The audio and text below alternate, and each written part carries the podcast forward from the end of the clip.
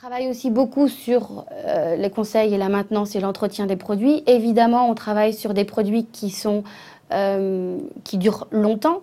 et s'ils sont entretenus de manière correcte, etc. Donc on essaye d'apporter des conseils aux clients en leur disant, euh, voilà, si vous mettez tel produit dans telle zone, voilà tel type d'entretien qu'il faudra euh, procurer. Par contre, si vous choisissez ce produit, sachez que ça, ne conviendra pas à, cette, euh, à cet endroit.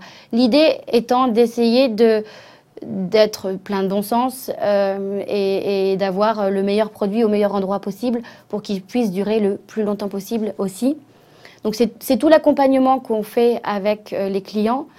On travaille aussi beaucoup sur la fin de vie des produits, euh, travailler sur euh, les différentes options qu'on peut proposer. Aujourd'hui, depuis 2011, on sait recycler nos moquettes. Donc on sait récupérer les dalles de moquettes en fin de vie, euh, séparer la fibre de la sous-couche, la fibre la renvoyer chez le fournisseur de fibres et la sous-couche la réintégrer dans nos propres sous-couches.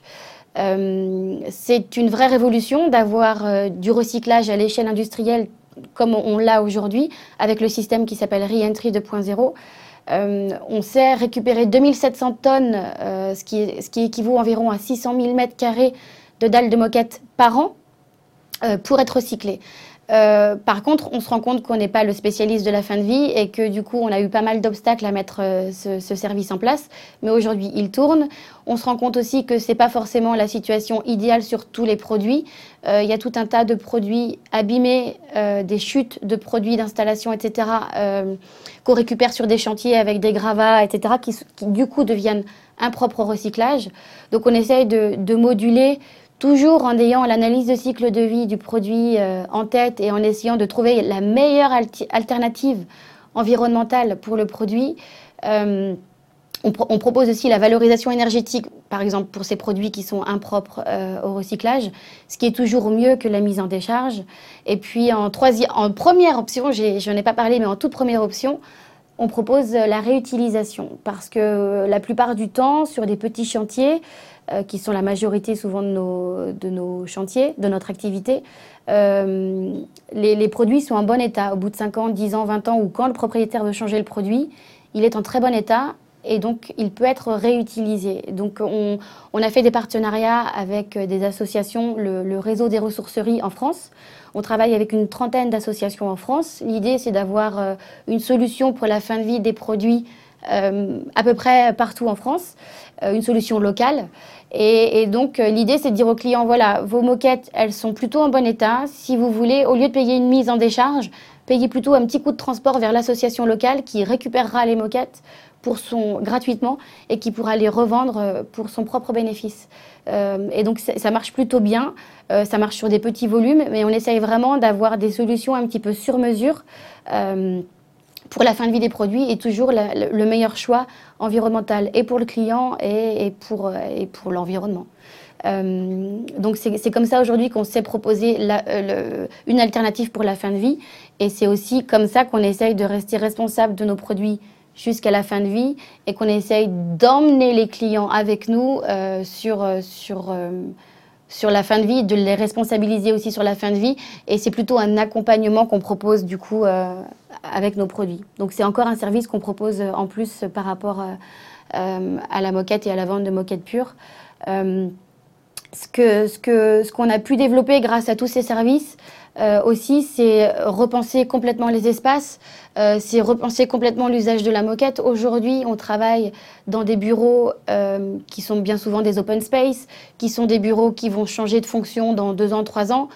Les, espaces ont besoin d'être évolutifs, les espaces ont besoin d'être repensés en fonction de ce qu'on va y faire. Si ce sont des bureaux nomades pour les commerciaux, si ce sont des bureaux où on va, ou des salles de réunion où on va avoir besoin de calme et de concentration et de confort acoustique, ou si c'est plutôt euh, un endroit euh, où on a besoin d'une atmosphère un peu vive euh, pour créer un peu d'émulation et de créativité, etc.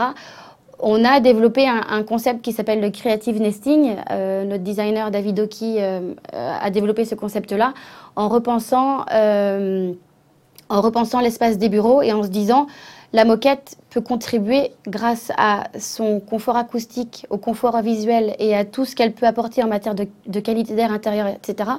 Elle peut travailler sur euh, sur la mise en situation et l'ambiance d'un bureau. Et c'est comme ça que, encore une fois, on repense la moquette plus par rapport à son usage que par rapport au produit en tant que tel. Et enfin, pour terminer, euh, pour les obstacles euh, qu'on peut trouver, par exemple pour la mise en place, on pourrait penser à la location de moquette. Aujourd'hui, est-ce que Interface loue sa moquette? Pas encore. Euh, c'est quelque chose sur lequel on travaille depuis des années, mais on a pas mal de, freins et de limites à la mise en place de, l'économie de, fonctionnalité, de l'économie de fonctionnalité complète chez Interface. Euh, la première limite, c'est la valeur résiduelle du produit. C'est-à-dire qu'une fois que la dalle de moquette est posée, sa valeur résiduelle est, zéro. Une, voiture, euh, un photocopieur peuvent être utilisés des milliers de fois et ont toujours une valeur à la revente. La moquette, une fois posée, elle a une valeur résiduelle à zéro. Et du coup, on a du mal à trouver des partenaires financiers, des partenaires bancaires pour nous aider à mettre le système en place. Euh, il y a aussi le, panel des interlocuteurs à qui nous nous adressons, par exemple pour un bâtiment. Euh, ça peut aller de l'architecte à l'entreprise de pose, en passant par l'entreprise générale, en passant par les agences environnementales, etc. Du coup, euh, c'est jamais la même personne qui a le budget, etc. On ne parle jamais forcément à la bonne personne pour louer la moquette. Et en gros, c'est l'utilisateur final, c'est la personne qui aura la moquette chez lui en fin de vie euh, qui peut louer la moquette et décider de louer la moquette. Donc il y a ça. Et puis il y a aussi le, les budgets qui se renouvellent, etc. sans arrêt.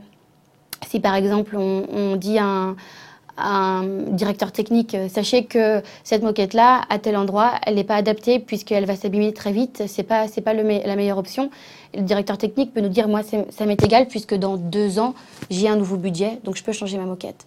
Donc voilà, il y, a toute une sorte de, de nouvelles mécaniques à trouver et de, et de, nouvelles, euh, de nouveaux arguments. Tout ça, c'est en train de changer, bien évidemment. Euh, on a aussi le problème du montage financier, etc. Sur quelle durée C'est assez complexe, mais on continue d'y travailler. Et puis, de plus en plus, on commence à avoir des clients qui sont prêts à passer à l'action. Euh, alors, il faut aussi compter sur la pérennité des clients, c'est-à-dire que on ne fasse pas de la location de moquette avec un client qui mette la clé sous la porte au bout de deux ans il y a tout un tas de paramètres à, considérer, mais en tout cas, on est en bonne voie sur ça. Euh, et l'économie de fonctionnalité, j'espère bien que d'ici 2020, euh, euh, elle sera en place chez Interface.